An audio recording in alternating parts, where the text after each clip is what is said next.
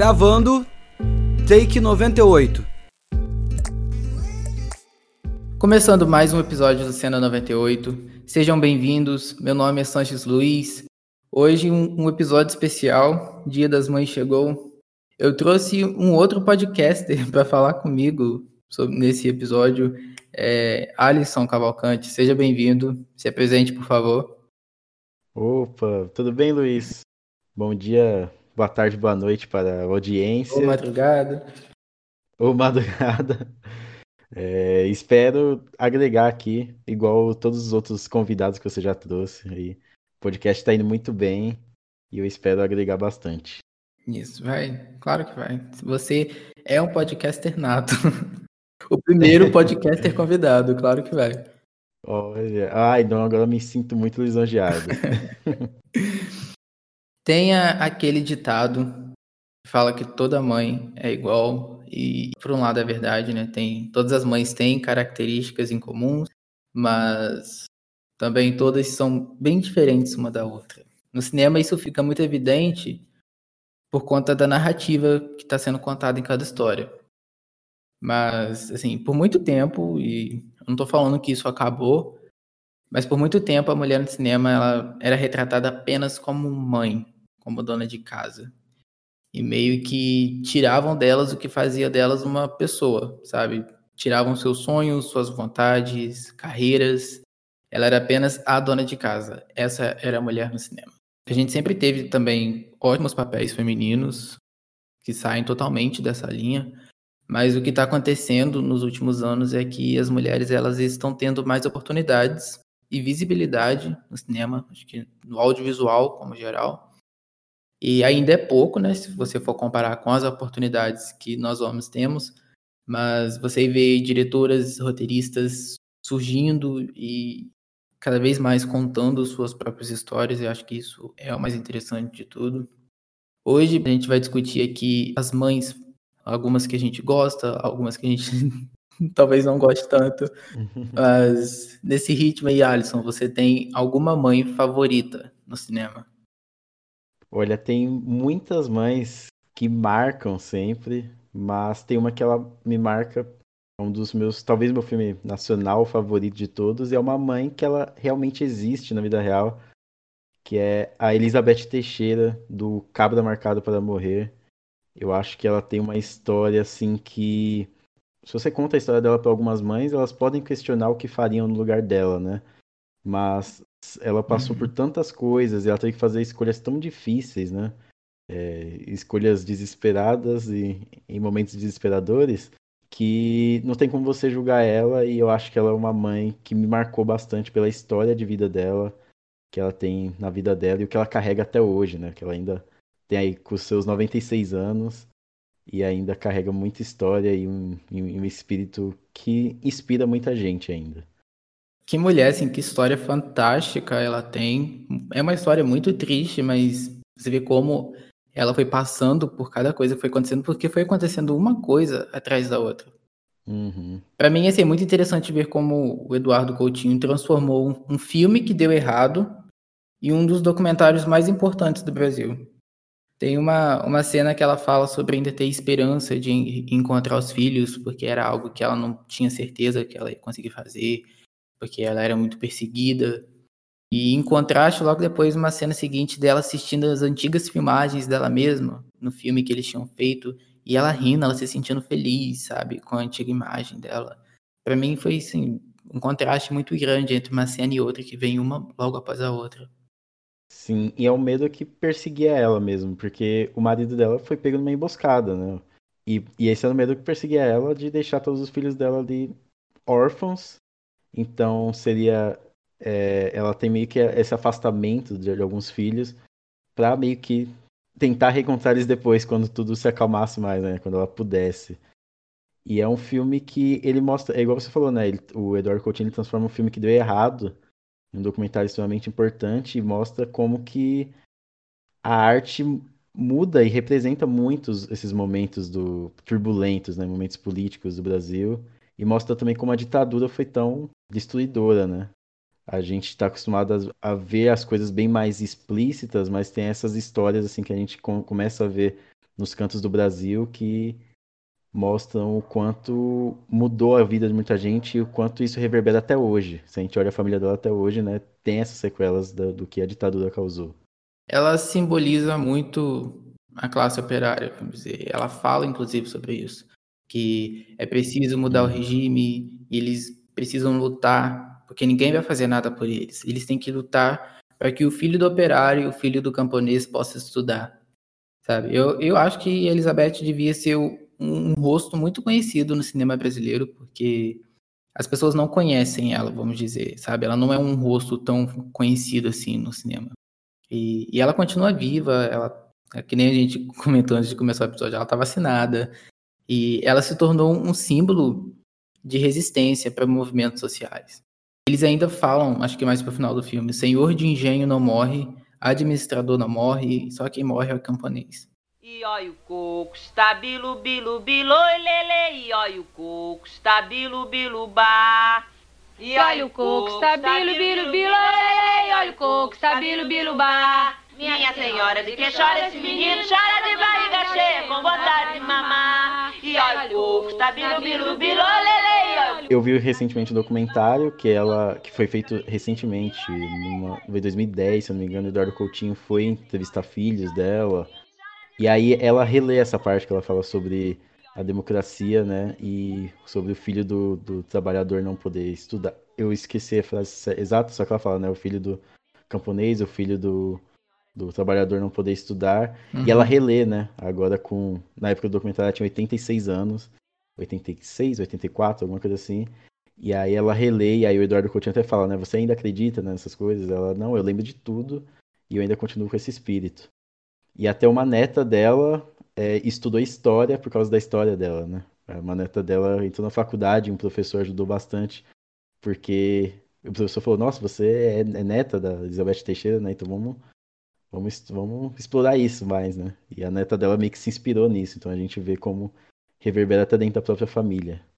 É muito interessante isso, né? Tipo, na época, nenhum deles eles estavam com esse pensamento do quão forte esse filme ia ser, do quanto ele ia representar a Elizabeth. Certeza que ela não, não sabia na própria família dela o quanto ela ia inspirar as futuras gerações, sabe? A neta dela estudando história por causa dela.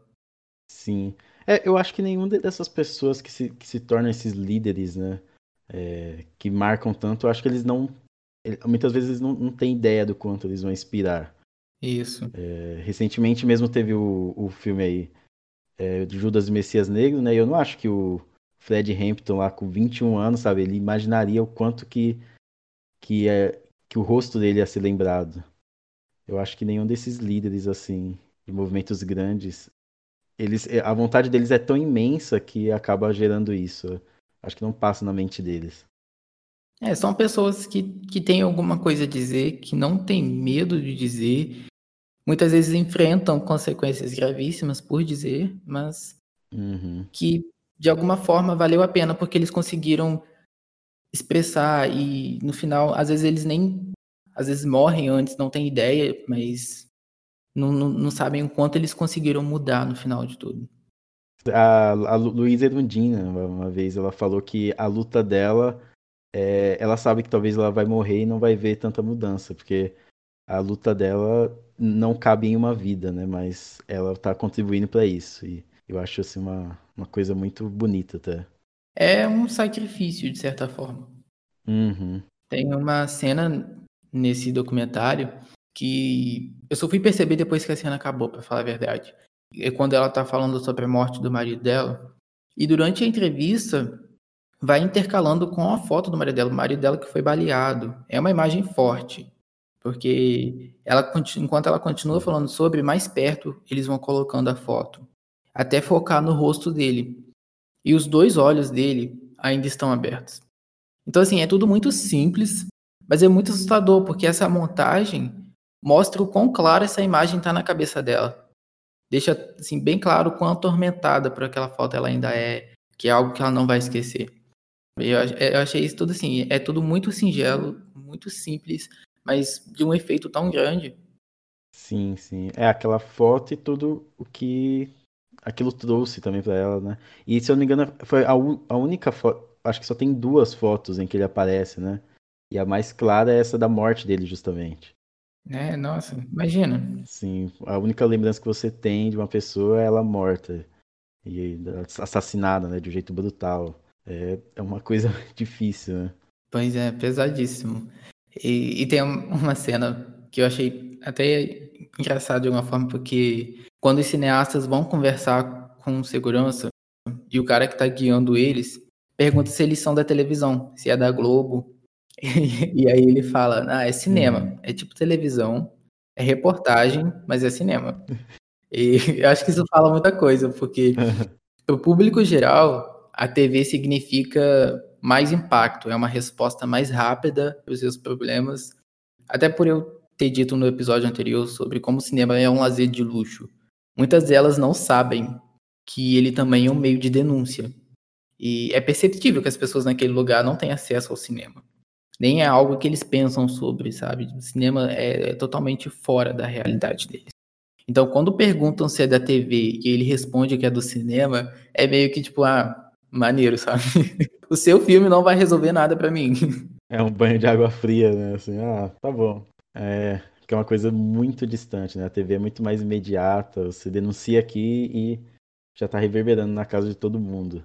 Pois é, a cena que, mais pro começo, quando ele tá gravando a entrevista, o filho dela, ele, ele coloca tudo que tem para fora, sabe? Mesmo sabendo que é um filme. Eu queria muito ter visto a reação dele, do, desse, do cara que tá guiando eles pro porteiro, se ele tivesse falado que era da Globo. é. Agora vamos falar de outra mãe, porque a Elizabeth Teixeira de Cabra Marcado para Morrer, ela é uma pessoa real, ela não tá interpretando ninguém no documentário, mas tem uma outra mãe que é um filme, não é uma mãe real, mas que parece tão real quanto, que é a, é a Val, a, a Regina Casé, em que horas ela volta. Tem muito da, da dona de casa falar para empregada doméstica que você é da família. Eu vejo isso muito no filme, tá muito claro no filme. A, a patroa fala o tempo todo, você é da família. Mas obviamente isso não é verdade, né? Não pode, não tratam ela como se ela fosse da família. Ela dorme no quartinho, no fundo das, da casa. É aquela coisa, você pode ser da família, entre aspas, desde que você coloque, você se coloque no seu lugar de empregada doméstica e você olhe para aquela personagem da patroa e percebe que muita gente pensa igual ela. Sim. É muito claro aquilo. Uhum. E, até, é, e é justamente nessa coisa do tratamento, né? Porque você é da família, mas durante a festa você tem que servir a gente. E você tem que levar as xícaras certas, né? Porque senão trata daquele jeito. Essa questão da xícara.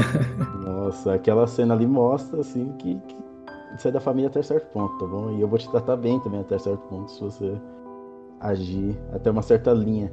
Eu fiquei bem chateado nessa cena. Eu também. Porque ela arruma tudo legalzinho, assim, né? Tudo bonitinho. Sim. Ela fala, nossa, como que eu vou levar aqui a garrafa? E aí ela vai e eu, eu falei assim, nossa, eu acho que ela vai derrubar as, as os copos. Eu também. Aí eu pensei assim, a gente só vai só ouvir o barulho só. Só que aí o que. O impacto é até pior, né? Quando volta, assim, você. Antes ela tivesse quebrado a xícara. Uhum. E a questão da figura materna nesse filme, ela é muito. Eu não quero falar interessante, né? Porque é uma coisa meio genérica de se falar, mas é uma coisa muito interessante de se ver, porque a empregada. Ah, esqueci o nome dela. Val. A, a Val, ela tem um problema com a filha dela, que ela não vê a filha dela há muito tempo, e mas ao mesmo tempo, ela é muito mais próxima do filho da patroa do que a própria patroa, né? Ele gosta de dormir com ela, ele prefere o abraço dela, ele prefere desabafar com ela. Ela é meio que uma cúmplice dele, né? Meio que a relação dos dois é muito mais de mãe do que ele com a, com a própria mãe dele. É, até porque ele cresceu com a Val cuidando dele. A própria mãe dele tá preocupada com outras coisas, sabe? Ela tem outras vaidades, ela não tá. O, o, problema dela, a preocupação dela ali não é cuidar do filho dela, porque ela tem a Val pra fazer isso pra ela. Mas assim, é, aí a gente vê que ela, que a patroa sente muito disso, mas ao mesmo tempo ela não vê onde que ela erra, né? Porque ela fala, nossa, por que você prefere que ela te abrace do que eu? Mas ela não percebe que é porque ela é, é tão distante do menino, ela trata o menino como se fosse uma obrigação mesmo. Como se ele só estivesse ali para cumprir algumas coisas. E como o filme é visto do, do ponto de vista da, da empregada doméstica, A, a porta da cozinha tem um peso nesse filme. Muitas vezes é o que divide o espaço dela do espaço dos outros. Tem uma cena que a filha dela tá com o patrão na mesa e ela fica intercalando entre a mesa e aquele espaço na cozinha, onde tem uma outra empregada com ela. E a câmera tá ali no mesmo lugar e a gente acompanha ela indo e vindo. Essa cena deixa tudo muito explícito. Qual é o lugar dela e qual é o lugar dele. É a filha dela na mesa com o patrão coloca uma imposição de alguma forma. De, ah, eu, eu sou igual a você, eu mereço estar nessa mesa. Mas a mãe dela tá apavorada, sabe? Quer que ela saia, queria que ela saísse dali, que ela não comesse o sorvete que não é dela, que tem o sorvete dela e tem o sorvete do patrão dela. A Regina Casé, ela é uma, ela é uma figura muito forte por si só. Todo mundo sabe quem é a Regina Casé.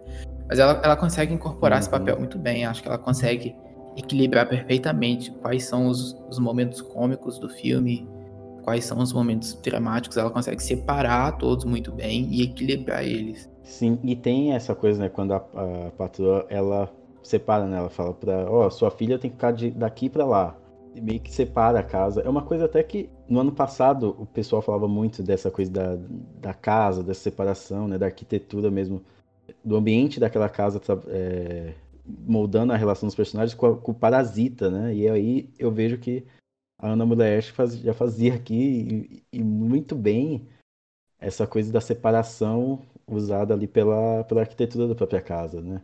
o jeito que o patrão vigia, né? A patroa vigia a piscina dali de cima, quando a menina tá na piscina. E aí depois a patroa até fala que vai limpar a piscina porque viu um rato, né? é, eu acho tudo isso muito simbólico, assim, como os espaços têm suas limitações ali. E a filha da, da Val é que vai meio que adentrando. E ela é, ela é meio inocente, né? Com aquele, todo aquele ambiente. É. E o filho da, da patroa também é um pouco inocente, né? Ele vai lá, pega ela, não, vamos aqui na piscina aqui. Ele meio que não, não tem isso, porque até porque ele foi muito criado pela Val, né? Então. É, ele não tem. Ele não puxou esse lado da mãe dele. Da mãe dele, isso. A piscina é um. É como se fosse um lugar sagrado. Ela e a filha dela não podem entrar ali. Pode, fica ao redor, mas não entra. E aí, quando a filha dela pula na piscina e brinca e se diverte, é, é tipo como se ela tivesse quebrado todas as barreiras que, que a patroa tivesse colocado ao longo do filme. Uhum. E é muito simbólico porque a primeira cena do filme é a piscina ali, né? Aquele ambiente da piscina. Isso. Que até o, a, a cachorrinha tá pequenininha ainda. E aí a Val vai lá, cuida da cachorrinha, cuida do menininho. E aí depois a gente já vê os dois grandes. Então a gente vê que ela passou todo aquele, aquele tempo ali e aquele. Ela só pode viver ali pelas beiradas mesmo, ela não pode entrar nunca. Ó, pra mim é muito difícil escolher uma, mas tem uma mãe que chamou muito a minha atenção, que foi no filme Benzinho, que é interpretado pela Karina Telles, que faz a mãe, a patroa, em Que Horas Ela Volta. Só que Que Horas Ela Volta retrata a maternidade voltada para personagem da Regina Casé. Mas a Karina Telles, ela é uma mãe no filme também, é a que interpreta a patroa. Ela faz uma mãe completamente oposta em Benzinho, a Irene. É, é, muito fácil você desgostar dela em que horas ela volta. Você fácil você odiar ela, na verdade, porque ela foi escrita com esse intuito quase. E eu sinto algo completamente oposto em Benzinho, sabe? Onde é muito fácil a gente gostar dela. Porque ela é a alma daquele filme. Você tira a, a Karin Telles de Benzinho, o filme perdeu 50% da magia dele. E, e essa questão da, até você falou, né, da, da presença das mulheres no, no roteiro, escrevendo, dirigindo, porque ela, ela, escreveu, né, também o roteiro, né, ela co-escreveu, na verdade, né, e a gente se apega muito a ela porque a gente conhece muitas delas. É uma mãe que, é, que você vê em todos os lugares ali. Sim. É, eu mesmo, se eu chegasse para minha mãe e falasse, mãe, eu vou para a Alemanha aqui, ela, eu acho que minha mãe teria mais ou menos a mesma reação ali que ela tem. E o jeito que ela cuida daquela família, daquela casa, é, é uma coisa tão tratada de um jeito tão com tanta ternura que que a gente consegue se relacionar muito fácil porque é, é uma a gente consegue ver muito dela na, nas todas as mães. É aquela questão de, de preparar o filho para o mundo. O filho vai crescendo, você prepara ele para o mundo e aí quando chega o momento, ela se toca, meu Deus, não estou preparada. E a, a Karine, eu, eu fiquei assim, completamente apaixonado por ela depois que eu assisti esse filme. Uhum. Porque ela é, que atriz fantástica, sabe? Ela é sensacional. ela consegue falar muito com os olhos. O olhar dela fala textos. Então, assim, em vários momentos do filme a gente sabe muito bem o que ela tá querendo falar, mesmo ela não falando nada. E esse filme é um, é um retrato muito fiel sobre família também, no geral. Mas é a personagem dela, a figura central dessa história, que tem um toque tão especial e que junta todo mundo. Sim, a gente vê. Tem uma cena que é muito legal, que é quando eles estão lá no cartório, e aí vai demorar mais dias lá do que o que eles podem aguentar, e aí os, o pai e o menino estão meio desesperados, e aí o menino fala assim, não, você tá feliz, né? Ela, não, claro que eu não tô feliz. E aí você vê a fisionomia dela toda muda, assim, e ela solta um sorriso e fala, ah, ele é a minha cara, né? e ela, você vê assim que ela tá completamente feliz que aquilo dali pode não acontecer. E é muito engraçado essa parte até. É aquela coisa, por um lado ela tá triste que ele não conseguiu o sonho, que ele tá prestes a não conseguir o sonho dele, mas ela tá muito feliz que ele não vai precisar ir pra Alemanha, sabe? Que hum. ela tá totalmente não preparada para aquilo. Sim, ela, ela, é, é meio que um alívio, né? Que vem, ufa, um respiro aqui. Esse filme é um ótimo exemplo das pérolas que o Brasil tem também, que o Brasil produz. É, acho que já tá até meio batido aquele discurso que só tem filme chato no Brasil, que a gente não produz filme bom. A gente já começou o episódio aí com vários exemplos ótimos, Cabra Marcado para Morrer, Que Horas Ela Volta e Benzinho. Se você nunca viu algum desses filmes, procure. Se você nunca viu nenhum, por favor, vá assistir aos três, que são todos muito bons. Mas agora, indo para uma linha completamente oposta, qual mãe do cinema você fala, nossa, essa não dá. Olha, eu eu acho que é a, a, a que já vem na minha cabeça, assim, é, é a Margaret White do Carrie é Estranha. É. Que aquela dali é, é um pouco intragável. Aquela. é pesadíssima essa. Sim. Ela é meio que a origem, né, do, do problema do filme, de, de todos os, os, conflitos ali que a filha dela enfrenta, é, vem a partir dela, né? É. E isso é muito é como a, a mãe, ela pode, né, essa coisa da, até de moldar o filho para o mundo, como que ela moldou, né, de uma maneira que o mundo vai renegar a filha dela. Carrie é um exemplo aí de onde a figura da mãe não é assim tão boazinha. Uma mulher, é porque a, a mãe dela é uma, é uma fanática religiosa. A Carrie é, é, é uma adolescente que ela, ela passa por bullying, uhum. tem pratica a questão do, do body shaming com ela. E ela tem que aguentar essa vida adolescente que, como eu falei no episódio anterior, é bem agitada. E, e aí tem toda aquela cena que é um evento quase, quando ela menstrua pela primeira vez. E ela não sabe o que está acontecendo, porque ela não sabe o que é menstruação. Que a mãe dela é uma pessoa muito recatada. Ela não conversa com esse tipo de coisa né, com a filha dela. A mãe dela é muito fechada. E quando ela menstrua, ela acha que ela tá morrendo. É, é uma cena assim tão caótica e, e, e tão humilhante também pelo as outras meninas vendo e rindo dela. Uhum. E você percebe a falta de uma conversa que a mãe dela podia ter tido com ela sobre o assunto. A falta que esse assunto fez para ela. E essas coisas vão afetando a Carrie de uma forma. E aí você começa a ficar com raiva dessa mulher, sabe? É inacreditável os, o nível que ela chegou com, com o fanatismo religioso dela, que é absurdo muitas vezes. Sim, é, é aquele fanatismo que ele é tão sobrenatural que ele começa até a renegar né, o, o, que é natural, porque ela fala que a filha dela começou a menstruar porque cometeu pecado, tem que orar, não sei o que, para não fazer, para não ceder aos pecados. E aí você fala, caramba, mano, é só é só, só você conversar com sua filha normalmente, sabe? Você podia ter evitado tudo isso só com uma simples conversa. Mas não, ela é completamente assim, ela e, e desde o nascimento da filha, né? Ela sugere ali que ela quis matar a Carrie quando a Carrie, quando antes da Carrie nascer mesmo. É, mas tem aquela cena que ela tranca ela num quarto minúsculo, né? As coisas que ela faz com a filha dela é, são. É, é uhum. é absurdo. Você olha aquilo e você fala, cara, não, não tem sentido, sabe? Ela tá tão enclausurada na, na própria cabeça que, que ela não percebe as coisas que ela tá fazendo. Sim. É essa coisa que é totalmente cega e pela filha ter ali poderes sobrenaturais, eu acho que aumenta muito mais essa coisa dela, dela achar que ela errou desde o começo. E eu, eu acho interessante isso do Stephen King, né? Que ele, que ele trabalha todo esse universo do, sobrenatural, assim, com esse universo adolescente. E ele consegue entregar essas histórias que você. que, que são meio impensáveis às vezes, mas que são histórias muito cativantes, né? São histórias que você fala, putz, isso daqui foi, foi bom.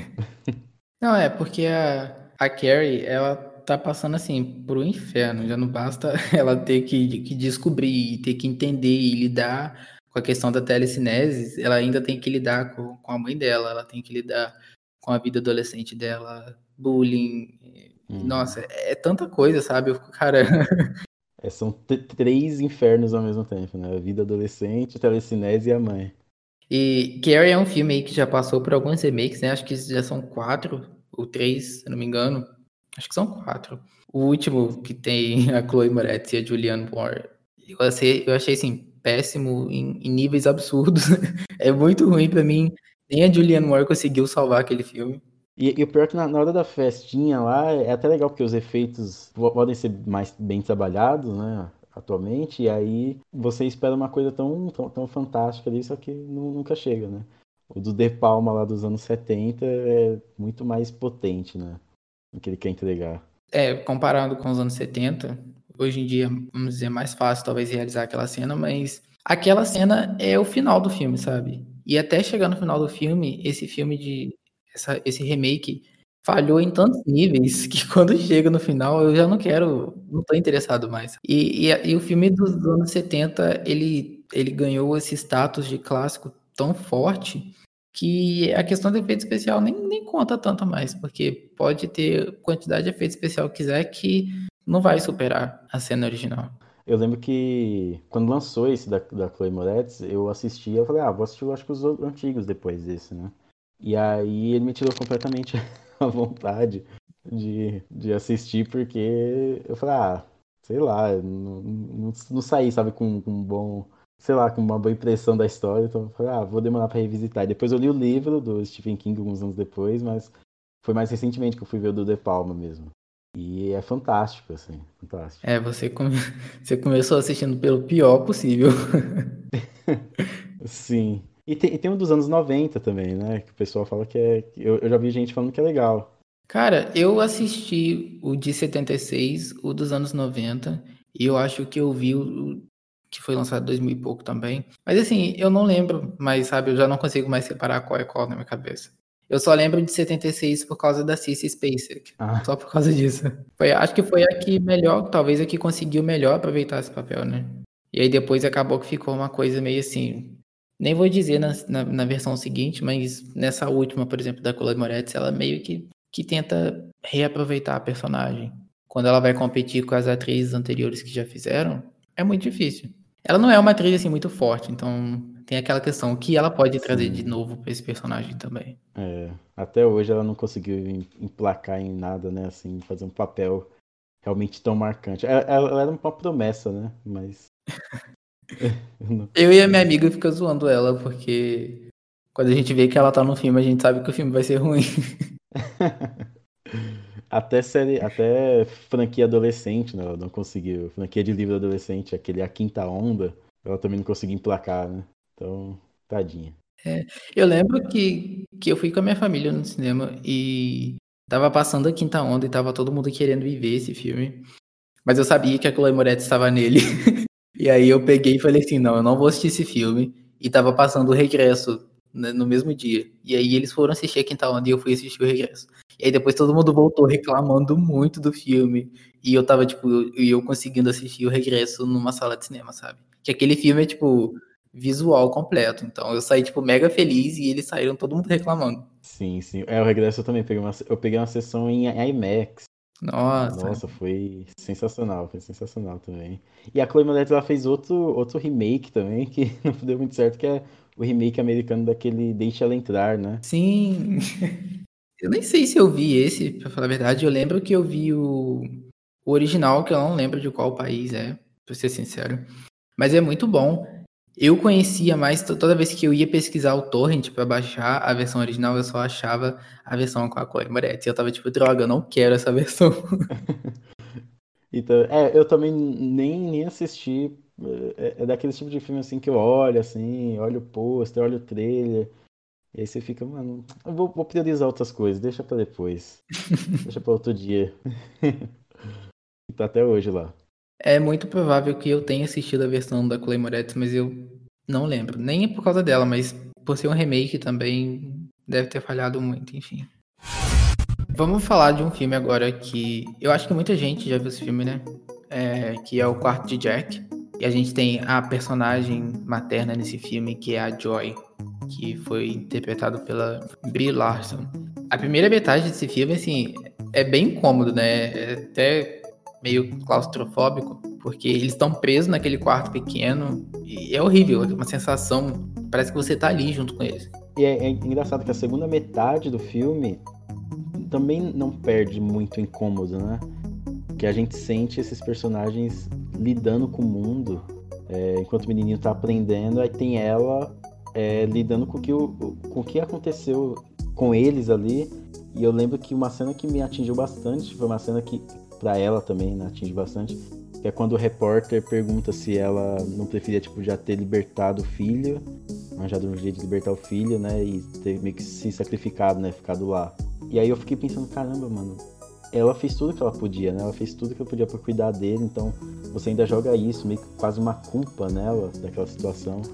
E eu lembro que isso daí foi bem impactante, assim, pensando, acho que é uma coisa que todas as mães pensariam né, na, na, na hora, mas é, é, aquela coisa, aquela escolha muito difícil de se fazer, né? Você, quando você tá na, na pele dela, você tem uma completa visão, uma, é uma visão completamente diferente daquela situação. Vem, vem muito do sacrifício aqui, né? Porque ela faz tudo pensando no filho dela. A personagem dela, junto com o filho, estão hum. vivendo assim um inferno. Ela consegue de alguma forma ressignificar aquele pequeno espaço que eles estão ali. Ela tá sempre arrumando uma forma de brincar com ele, alguma coisa para eles se distraírem, até por questão de sobrevivência mesmo. E eles precisam esquecer que eles estão naquele lugar por algum momento. E é algo que ela precisou fazer depois de passar o quê? Sete anos. Acho que o menino tá ali há cinco anos, porque ele é uma criança, mas ela tá ali há sete anos, não é? Tava pensando outro dia e tem, tem uma atriz que interpretou bastante papel de mãe no cinema, todas bem diferentes uma da outra, que, que é Ellen Burstyn. Porque eu não vou nem aprofundar em nenhum filme dela, mas eu tava percebendo que eu acho que ela, se eu não me engano, ela foi assim, ganhou o estrelato dela, foi descoberta quando ela fez Alice Não Mora Mais Aqui, do Martin Scorsese.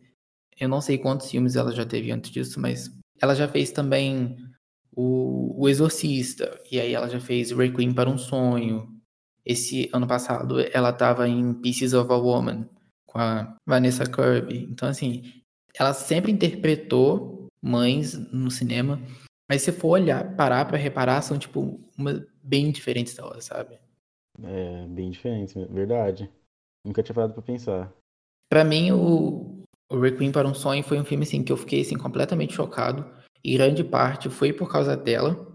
Não, não sei se tem, assim, um personagem principal nesse filme, porque ele é bem dividido.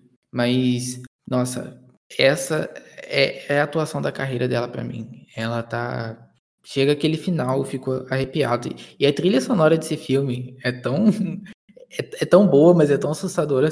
Sim, é, é daquela trilha sonora que ela marca pela. Tanto que hoje em dia a gente vê ela tocando direto né, nesses vídeos de conspirações assustadoras e tudo mais, porque ela é. Ela marca, né? Ela tem isso. É um filme extremamente chocante. Todos os finais do filme são chocantes. E o dela ali, a cena dela, acho que é a mais emblemática, né? Tem uma cena ali específica que você não tem como você ficar, não ficar hipnotizado e chocado com tudo que acontece ali. Porque ela começa o filme, é, é, é uma personagem, é uma mãe tão doce, sabe? E eu acho que essa doçura no olhar dela tá muito visível quando ela tá conversando com o filho dela. E aí ela fala sobre o vestido que ela queria usar, o vestido vermelho. Que aí ela vai começar a tomar pílula para emagrecer, para poder caber nele de novo. Nossa, aí é, quando ela começa a tomar essas pílulas, a coisa começa a desandar num nível que é assim, esse filme não é um filme de terror, mas é muito aterrorizante o que vai acontecendo. Como tudo vai progredindo, né? E aí, no final, você realmente é aquele, aquele tipo de filme que você termina é, não querendo fazer nada depois. Eu lembro quando eu assisti que eu falei, cara, se tudo der certo, nunca mais eu assisto esse filme de novo. mas, mas, mas, eu tô com vontade de rever ele. E, e realmente, assim, é, daqui, é um, daquele filme que te marca, assim, por ser chocante. Mas ele é, ele é muito bom mesmo, muito bom. Eu voltei, eu também, eu pensava assim, eu falava, gente, eu não quero ver esse filme nunca mais.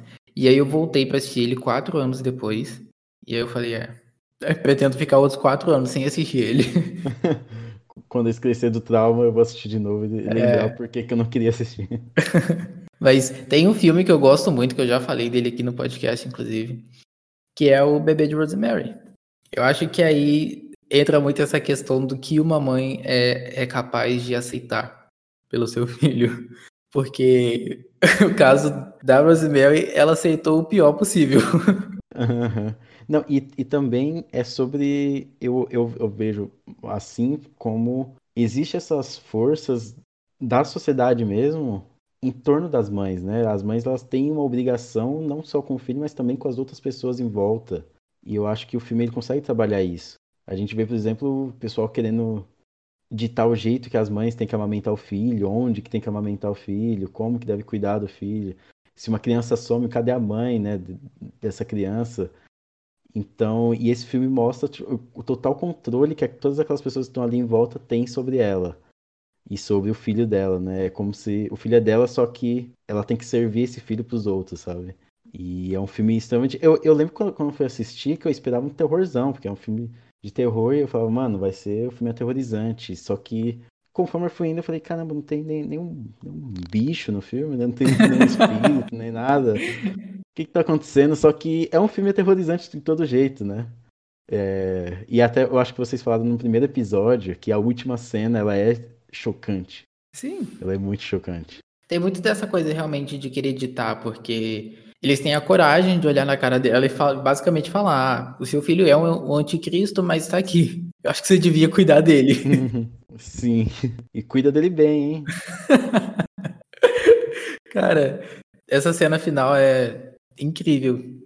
E eu queria indicar um outro filme aqui, que eu amo esse filme, sério, que é Mother, A Busca pela Verdade, do Bong Joon-ho. Todo mundo, hoje em dia todo mundo conhece o Bong Joon-ho, né, depois do sucesso estrondoso que foi Parasita. Acho que todo mundo devia procurar assistir mais os filmes do Bong Joon-ho. Tem dois filmes dele que estão entre meus favoritos, que é Mother e O Memórias de um Assassino. Em Mother, especificamente, a figura materna nossa, que mulher forte, sabe? As coisas que ela faz, é assim, eu fiquei. Foi, foi acontecendo e acontecendo aos poucos. E eu, cara, aonde essa mulher vai chegar? Sim, e, e nesses dois filmes que você citou, ele tem uma crítica até ao à justiça, né? O sistema de justiça do, da Coreia. E nesse filme aqui tem essa coisa da mãe, né? Que ela sempre é prote protetora do filho, porque o filho ela sabe que ele não, não, não vai lidar com as coisas da, da, maneira que as outras pessoas lidam, né? Ele não tem esse, esse preparo para lidar. E aí, hum. quando ele é acusado de um homicídio, ela, ela fala, mano, meu filho não faria isso, sabe? Ela, ele não faria, então eu quero provar que não foi ele. Porque ali eles foram pelo caminho mais fácil, né? Tava a bolinha dele ali, então vamos prender ele, já era. E sem fazer uma investigação mais minuciosa. E é daquela coisa, né? Uma mãe, ela. Ela sabe. Olha pro filho e fala: Não, meu, meu filho. É, meu filho não, não faz isso, né? Eu vou, vou em busca de, da verdade. E é um filme que, igual você falou, as coisas vão acontecendo, acontecendo. E ele vai jogando algumas coisinhas ali, né? É, aquela cena da chuva, aquela cena é maravilhosa. Que ela tá voltando e encontra com o cara. Ah, sim. E ela pega o guarda-chuvinha, dá o dinheirinho. Isso. Eu amo a forma como esse filme começa e como ele termina, que é ela dançando. É maravilhoso. Uhum. E, e, ele vai colocando diversas pistinhas que depois vão, vão sendo coisas importantes, né? Tanto esse cara, quanto o menino perdeu o controle quando alguém chama ele de retardado. Como ela falando, né, das, das memórias, não, você só tá chocado, tem um ponto ali que eu posso fazer acupuntura em você. E tudo isso, no final, começa a se interligar assim para o que o filme quer mostrar mesmo, né? O que o filme quer falar. Eu, eu também gosto demais desse filme, gostei demais. É, é um filme que vai, você tem que ir pescando os pontos que eles vão jogando aqui e ali, prestando atenção, porque no final vai tudo fazer sentido, uma coisa sempre vai ligar com, com outra ali. É, é tudo, é tudo muito bem amarradinho nesse filme. Sim, e tem essa coisa também dela buscando a verdade e de como ela vai encontrando a verdade, de como ela. Eu, eu acho que até aquela cena final dela na prisão, conversando com um outro acusado, né, é, é muito simbólica, né? Eu acho que aquilo dali eu falei, putz, e agora, né? O que ela vai fazer? Alisson, tem alguma outra mãe que você gostaria de falar sobre? Olha, tem uma mãe que eu cresci vendo ela na Record, que é a Sarah Connor, acho que é a mãe mais B10 do cinema. que ela protege ali o filho dela de um, de um androide do futuro. E eu, eu acho muito legal. Eu, eu gosto muito dos filmes do James Cameron e eu gosto muito desses, principalmente dos dois primeiros filmes do Exterminador do Futuro. Eu acho que eles são dois filmaços de ação. Então eu queria recomendar aí pra vocês. Se alguém não conhece Sarah Connor, né, vai conhecer aí assistindo esses dois filmes. Eu assisti o primeiro filme. Eu queria assistir o segundo porque falam que é muito bom, mas eu tenho um pouco de preguiça de assistir ele. É bom mesmo? Não, não, assiste, ele é bom, ele é, ele é, ele é muito bom. Assim, eu assisti faz tempo e eu tenho essa memória afetiva, né? Que eu assistia com meu irmão, com a minha mãe, na Record, e aí a gente gostava. Talvez ele não seja tão bom quanto eu acho, só que eu, eu. Não, memória afetiva é tudo. É, então. E aí a memória que eu tenho assim, ele é, ele é bom. ano passado teve um filme chamado A Metamorfose dos Pássaros. Você assistiu? Não, eu queria ver esse filme, eu tava procurando pra ver se eu achava ele em algum lugar. Ele é muito, muito bom. Eu assisti num festival que teve online, e aí tem uma frase dele que me marcou até hoje, que é a mãe é, é um deus que. As mães são deuses que não existem ateus. E aí eu, eu marquei isso. Falei, nossa, realmente. É. é um filme lindíssimo. Vou ver se eu consigo achar ele de novo. Porque eu tava curioso pra assistir esse filme. É muito bom, é muito bom. É bem gostoso de assistir. E claro, não poderia deixar de trazer ela. Eu trouxe a minha mãe para participar desse episódio. Mãe, se apresenta, fazendo favor. Oi, meu nome é Graciane, tenho 43 anos, sou mãe do Sanches. Tem alguma mãe do cinema que você gosta ou que você se identifica, que você fala, nossa, essa mulher aqui sou eu? Tem um filme que eu gosto muito, que é Minha Mãe uma Peça. Sou muito fã do Paulo Gustavo. Infelizmente ele veio a falecer, vai deixar saudade, mas eu eu sou a própria Dona Hermínia. Gosto muito dela e me vejo nela. Sou pegajosa, sou ciumenta, brigo, mas tudo por amor. E vai fazer muita falta mesmo. Sou fã número um. Ela é, é um filme que, que é uma comédia, mas nos passa uma, uma lição de amor, uma mensagem, que você se emociona também. Muito bom. A Dona Hermínia. eu acabo de rir com ela. Eu lembro que eu fui assistir o terceiro filme no cinema. E infelizmente a gente perdeu o Paulo Gustavo, que é um ícone da comédia brasileira. Não só a Dona Hermínia, mas todos os outros personagens que ele fazia. O Paulo Gustavo ele era muito bom porque ele sabia o, o timing perfeito para a comédia dele. Ele sabia quando parar, quando continuar, e era, era, muito bom assistir ele por causa disso. Ele incorporava o personagem completo e eu fico muito feliz e orgulhoso de poder ter assistido ele, de poder ter visto os filmes dele e falar, olha, é do meu país, comediante brasileiro, ator muito foda. E ele deixou aí com certeza um legado. O trabalho dele vai ficar. Fechando o episódio agora, Alisson, muito obrigado pela sua participação. Você é alguém que eu já ouvia antes de começar o meu podcast. Eu fiquei muito feliz que você aceitou participar. Valeu mesmo. Valeu. E mãe, fecha o episódio pra gente. Muito obrigado por quem ouviu até aqui. É, até a próxima. Agradeço, um beijo, tchau, tchau.